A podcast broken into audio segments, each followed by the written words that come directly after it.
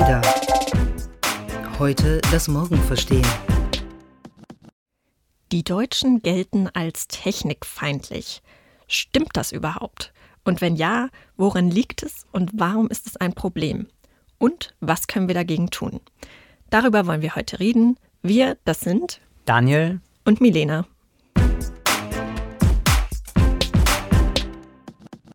Ja, die Deutschen sind Technikfeinde. Das hört man immer wieder von vielen Expertinnen und Experten, meistens aus der Wirtschaft, die argumentieren, dass Deutschland nicht wettbewerbsfähig ist, vor allem im Vergleich mit den USA und China.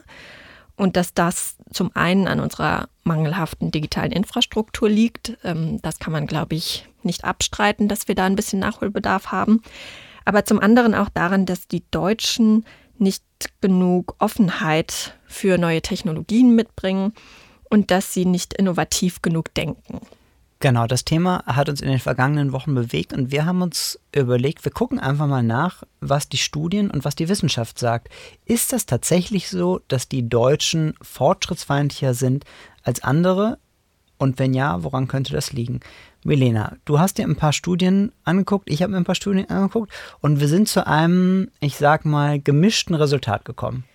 Richtig. Ich habe mir als erstes äh, die Studie der Initiative D21 angeschaut. Die berechnen jedes Jahr einen Digitalindex, nennen die das. Äh, der setzt sich zusammen aus Zugang zu neuen Technologien, Nutzungsverhalten, Kompetenz im Umgang mit diesen Technologien und eben auch dem Faktor Offenheit. Und da bekommt Deutschland äh, in diesem Jahr 55 Punkte. Das ist wohl das höchste Niveau seit langem oder bisher sogar. Und in diesen fünf Unterkategorien ist nur der Punkt Offenheit leicht rückläufig. Also die Deutschen sind in den letzten fünf Jahren ein bisschen weniger offen gegenüber neuen Technologien geworden. Aber insgesamt kann man sagen, dass die Gesellschaft digitaler geworden ist. Eine andere Studie, die ich mir angeschaut habe, ist das Eurobarometer aus dem Jahr 2010, also ist schon ein paar Jahre alt. Und darauf stützen sich sehr viele, die eben immer diese Technikfeindlichkeit in Deutschland proklamieren. Und ähm, da wurde Befragten in allen europäischen Ländern die Aussage vorgelegt, Wissenschaft und Technik macht das Leben gesünder, leichter und bequemer. Und die Zustimmung in Deutschland war am geringsten in allen europäischen Ländern. Und darauf äh, stützen sich eben viele, die sagen, Deutschland ist technologiefeindlich. Ich persönlich finde das ja total schwierig, wenn man die Deutschen immer irgendwie beschimpft für ihre vermeintliche Technikfeindlichkeit. Ich glaube, dass damit eigentlich keinem geholfen ist. Und wenn man sich die Studienlage anguckt, vor ein paar Monaten kam eine Studie raus, wie stehen die Menschen in Europa zu autonomen Fahren? Ähm, und zwar sowohl zu autonom äh, fahren, fahrenden Autos als auch zu autonom fahrenden Lastwagen. Und dabei kam tatsächlich EU-weit heraus, dass die Skepsis total groß ist ähm, dass sie von ein paar Sachen abhängig ist, die vielleicht so ein paar Aufschlüsse auf Technik-Skepsis geben. Ähm, das eine ist das Alter. Also ältere Leute sind tendenziell skeptischer bei autonom fahrenden Autos. Das andere ist der Bildungsstand. Ähm, kommen wir gleich auch nochmal zu, weil du auch was gefunden hast. Ähm, und das dritte ist, ob die, ähm, wo die wohnen. Also ob sie auf dem Land oder in der Stadt wohnen. Also Leute in der Stadt sind eher ähm, autonom fahrenden Autos gegenüber aufgeschlossen, wobei Essenz war, die Skepsis ist eigentlich in allen Ländern total groß. Also sind es aus meiner Sicht gar nicht mal nur die Deutschen, äh, die keine Lust auf Innovation haben. Mhm. Ich finde das auch sinnvoll, dass man wie in dieser Studie nach einzelnen Technologien fragt. Denn die meisten Studien beziehen sich etwas vage so auf, auf das Thema Digitalisierung, digitaler Wandel, Technik allgemein da weiß ja eigentlich nie jemand so ganz genau, was damit gemeint ist. Also Digitalisierung kann irgendwie alles und nichts sein. Es kann von künstlicher Intelligenz bis hin zu einfach nur ähm, reine Digitalisierung von irgendwelchen Formularen reichen. Also niemand weiß eigentlich ganz genau, was sich hinter diesem schwammigen Begriff überhaupt verbirgt. Und deshalb ist es wahrscheinlich schon mal ein guter Ansatz, ähm, nach einzelnen Technologien gezielt zu fragen. Das Zweite, was mir dazu einfällt, ist, dass dann ja eigentlich die Ansichten in Deutschland ziemlich differenziert sind. Also Sie sehen sowohl Vorteile als auch Nachteile in dieser Technologie, jetzt in dem speziellen Fall dem autonomen Fahren. Und äh, das finde ich jetzt erstmal überhaupt nichts Schlechtes, dass man sowohl Vor- als auch Nachteile sieht, statt nur irgendwie blind, euphorisch einem Trend hinterherzulaufen. Ja, das stimmt. Ich finde, ähm, also sowohl Euphorie als auch ähm, da, sozusagen das andere Extrem, dass man äh, alles irgendwie blöd findet, äh, eher immer verdächtig. Ähm, Stichwort Begrifflichkeit. Ich habe ähm, mich bei der Recherche gefragt, wie heißt dieses Wort eigentlich auf Englisch? Diese Technik-Skepsis oder Technik, ja vielleicht sogar Feindlichkeit. Und da kommt man auf den schönen Begriff der Technophobia. Also die Phobie vor der Technologie, die Angst vor Technologie. Und das, muss man ja einfach sagen, ist kein deutsches Phänomen und kein Phänomen der Neuzeit. Ähm, gehen wir mal ganz weit zurück. Ähm, ich habe bei der Recherche ein Werk von Platon gefunden. Wow. Ja, was so als ähm, eines der frühesten Beispiele für Technophobie gilt, ähm, da schildert er einen fiktiven Dialog von Sokrates. Und ähm, in dieser Geschichte erzählt Sokrates von jemandem, der einem ägyptischen König darlegen wollte, dass Schreiben, also etwas handschriftlich ähm, festzuhalten, sehr viele Vorteile hat, ähm, wenn man es nicht immer nur erzählt.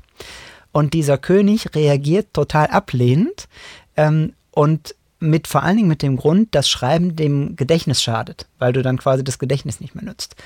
Interessant. Klingt natürlich heute, denkt man sich, völlig absurd, aber irgendwie ja nachvollziehbar. Ne? Also das Schreiben war auch mal was Neues. Und ich meine These, und also nicht nur meine These, sondern alle Studien sagen das ja, immer, wenn irgendwas Neues in die Welt tritt, gibt es Leute, die das total begrüßen. Das sind die Neophilen, also die wollen das Neue immer.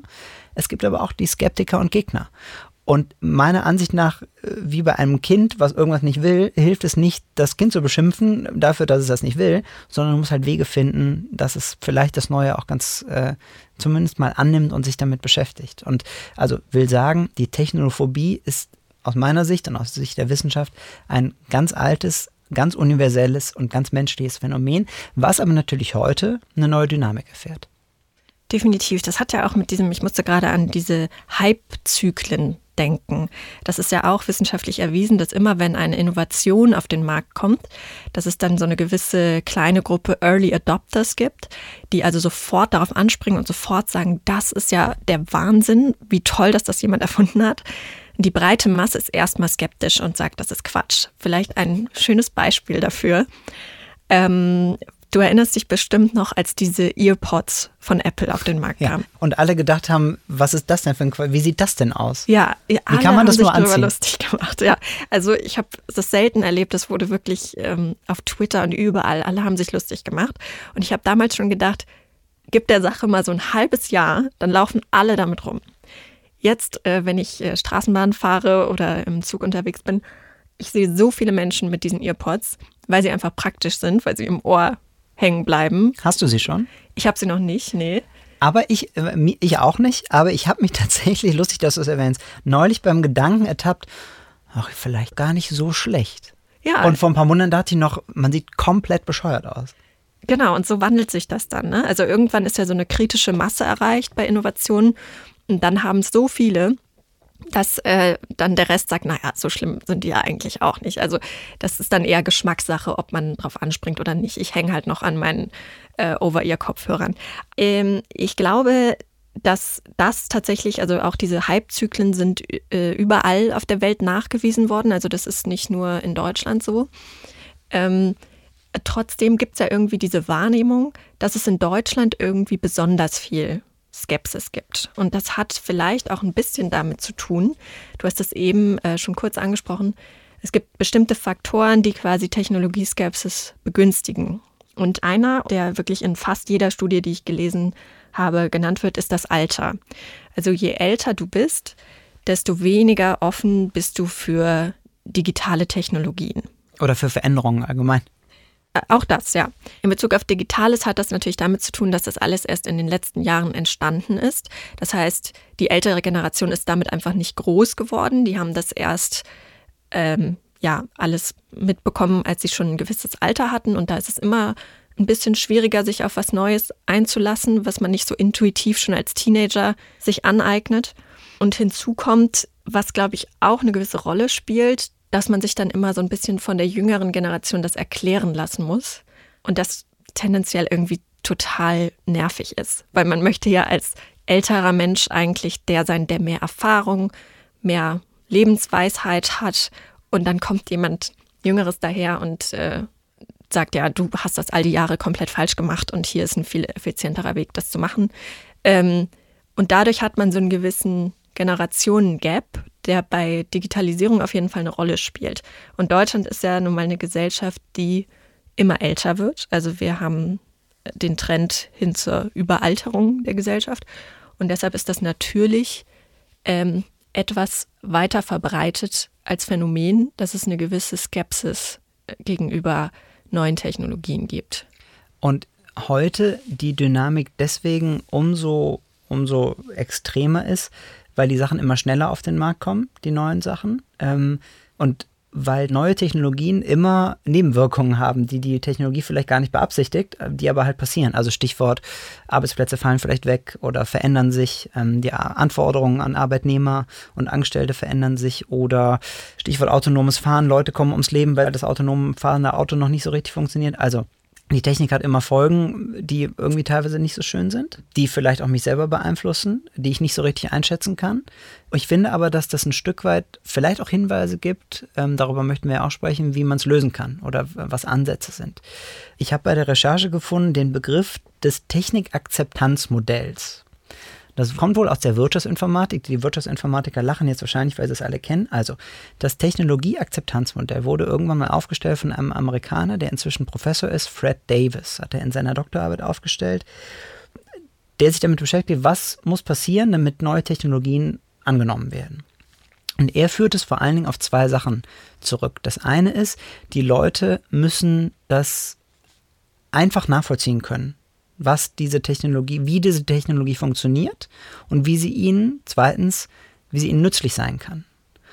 Und das finde ich ein sehr schön einleuchtend, das sind so die Hauptkriterien. Das finde ich ein sehr schön einleuchtendes Beispiel, wenn du dir die modernen Technologien anguckst, also Stichwort KI und wie, was die Algorithmen alles so machen, wer kann das wirklich nachvollziehen? Mhm. Erstens. Und kann ich wirklich sofort verstehen, wie mir das helfen kann? Wahrscheinlich muss man beides verneinen. Also viele verstehen nicht, was da passiert und haben auch deswegen Angst, dass das irgendwie ihren Arbeitsplatz äh, zumindest mal verändert.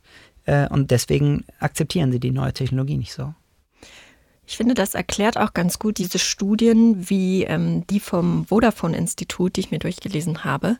Da haben die einen Vergleich gemacht, äh, verschiedene Länder, unter anderem Indien und China, ähm, und haben die Digitalisierungseuphorie, haben sie es, glaube ich, genannt, äh, miteinander verglichen. Und da ähm, haben Indien und China sehr hohe Werte gehabt. Also in Indien 89 Prozent äh, Digitalisierungseuphorie, in Deutschland im Vergleich nur 48 Prozent, also sehr weit hinten. Und wenn man das vor dem Hintergrund sieht, dass die Menschen ja, die müssen eben, um diese Technik zu akzeptieren, eine positive Erwartung damit verbinden. Also es muss sich dadurch irgendetwas verbessern, sonst braucht man nichts Neues. Das ist natürlich in Indien dann stärker gegeben als in Deutschland. Ähm, in Deutschland ist der wirtschaftliche Status quo eigentlich ganz gut. Also wir fahren damit schon seit Jahren eigentlich ganz in Ordnung. Ähm, es hat bislang auch so geklappt. Warum muss man jetzt, warum braucht man jetzt KI? So, das ist schon mal eine ganz andere Ausgangslage als in Indien, ähm, wo man seit Jahren Digitalisierung immer mit, mit Aufschwung verbindet. Also neue Technologien haben immer nur was Positives bedeutet. Mehr Wohlstand, ähm, Wachstum. Und deshalb hat man auch etwas weniger Bedenken, was denn dabei Negatives herauskommen könnte, weil es nicht etwas gibt, was es zu beschützen und bewahren gilt. Das ist schon mal was, was man bei dieser Art von Studien immer mit berücksichtigen muss? Am Ende ist man da irgendwie beim Thema Status und Statusverlust, oder? Also im ja. Sinne von, die Deutschen haben einfach mehr zu verlieren, vielleicht als andere Staaten. Oder nicht nur vielleicht, sondern tatsächlich. Äh, und haben Angst, den Status zu verlieren. Und ähm, da hilft es dann, ich komme nochmal darauf zurück, wahrscheinlich wenig die Leute zu beschimpfen und denen immer zu sagen, ihr seid viel zu technikfeindlich. So einfach ist es eben nicht. Ja, ich glaube, das verunsichert sogar noch mehr. Also wenn du sowieso schon mit was Neuem und äh, etwas ja, leicht beunruhigendem konfrontiert bist und man dir dann noch vorwirft, ach oh Gott, du siehst alles so pessimistisch und das ist, ähm, ihr, ihr müsst mal ein bisschen locker werden. Es kann so eine Art Trotzreaktion hervorrufen. Ja, genau. Ich glaube auch, ähm, was man in Bezug auf Deutschland vielleicht noch ähm, dazu sehen muss, ist, äh, das zeigen auch viele Studien, dass eigentlich die Skepsis sich immer auf die Technologien bezieht, die mit persönlichen Daten zu tun haben, wo es irgendwie darum geht, ich muss demjenigen, der das anbietet, also dem Betreiber oder dem Staat, ein Stück weit vertrauen, dass der mit diesen Daten anständig umgeht. Und bei diesen Technologien wird es problematisch in Deutschland. Und das ist eigentlich auch nicht so überraschend, weil Deutschland ist im letzten Jahrhundert von einer Diktatur in die andere gestolpert. Wir haben schon mitbekommen, dass es nicht unbedingt äh, selbstverständlich ist, dass jemand äh, vertrauensvoll mit unseren persönlichen Daten umgeht. In Ostdeutschland wurde sich gegenseitig bespitzelt über Jahre. Und sowas prägt ein Land natürlich auch, wenn man diese Erfahrung gemacht hat. Das wird auch häufig so mit angeführt, wenn es darum geht, warum Datenschutz in Deutschland so ein starkes Thema ist. Und ich glaube, auch das ist nicht unbedingt was Verwerfliches, sondern vielleicht sogar was, was in anderen Ländern etwas zu wenig beachtet wird.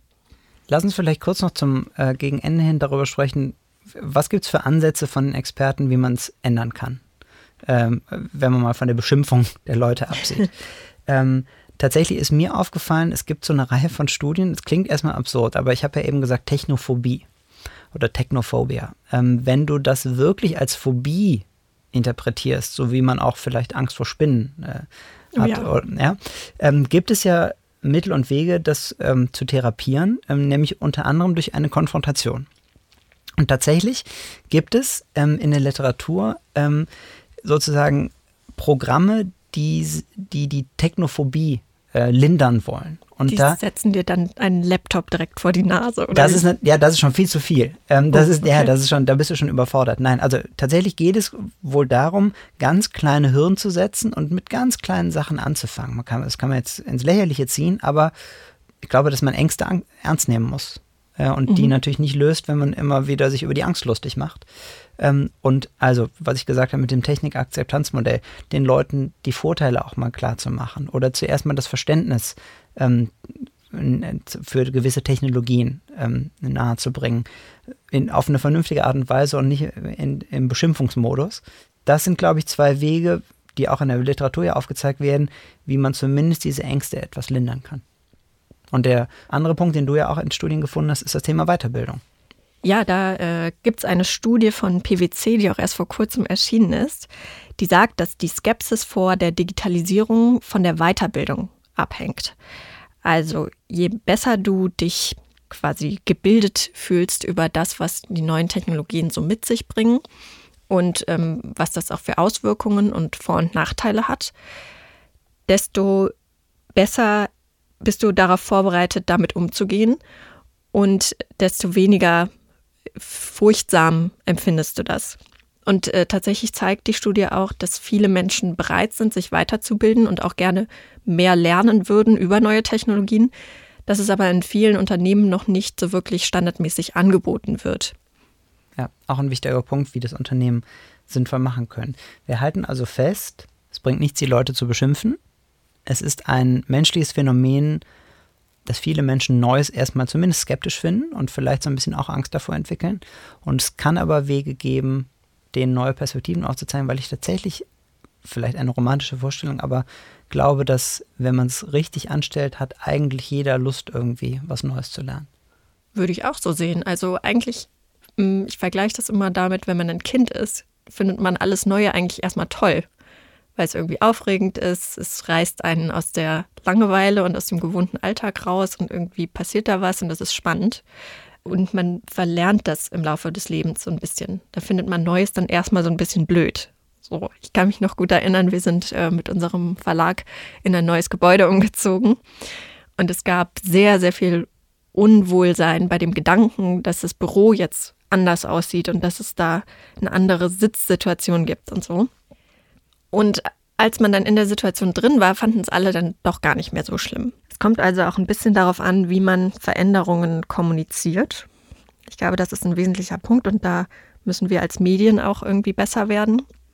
Und dann gehört dazu natürlich auch eine gewisse Bereitschaft, sich mit dem, was kommuniziert wird, auch auseinanderzusetzen. Das stimmt. Alle müssen irgendwie was tun, aber wir halten fest, die Technophobia oder die Technophobie ist auf keinen Fall ein urdeutsches Phänomen, sondern ein menschliches und globales. Genau, die Deutschen müssen nicht therapiert werden.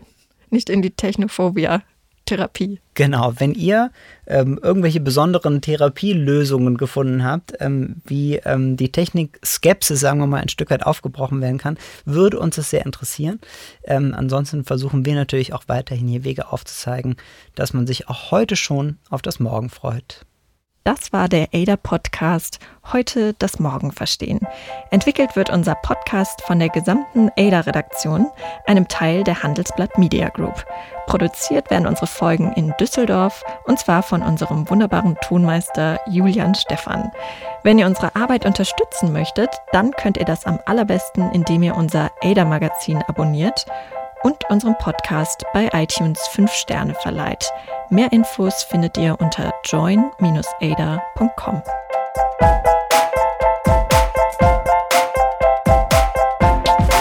Ada. Heute das Morgen verstehen.